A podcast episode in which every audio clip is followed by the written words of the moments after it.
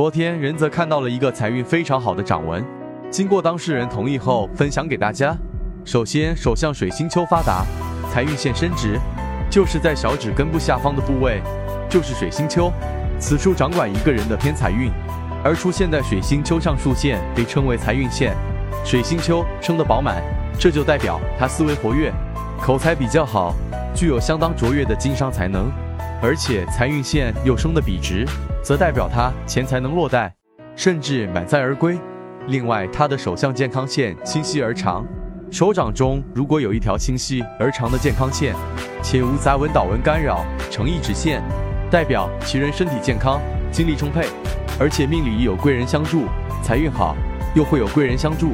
这种手相的财运简直不要太好。大家快看看自己手上有没有类似的掌纹，可以在评论区分享出来，让大家给你点赞吧。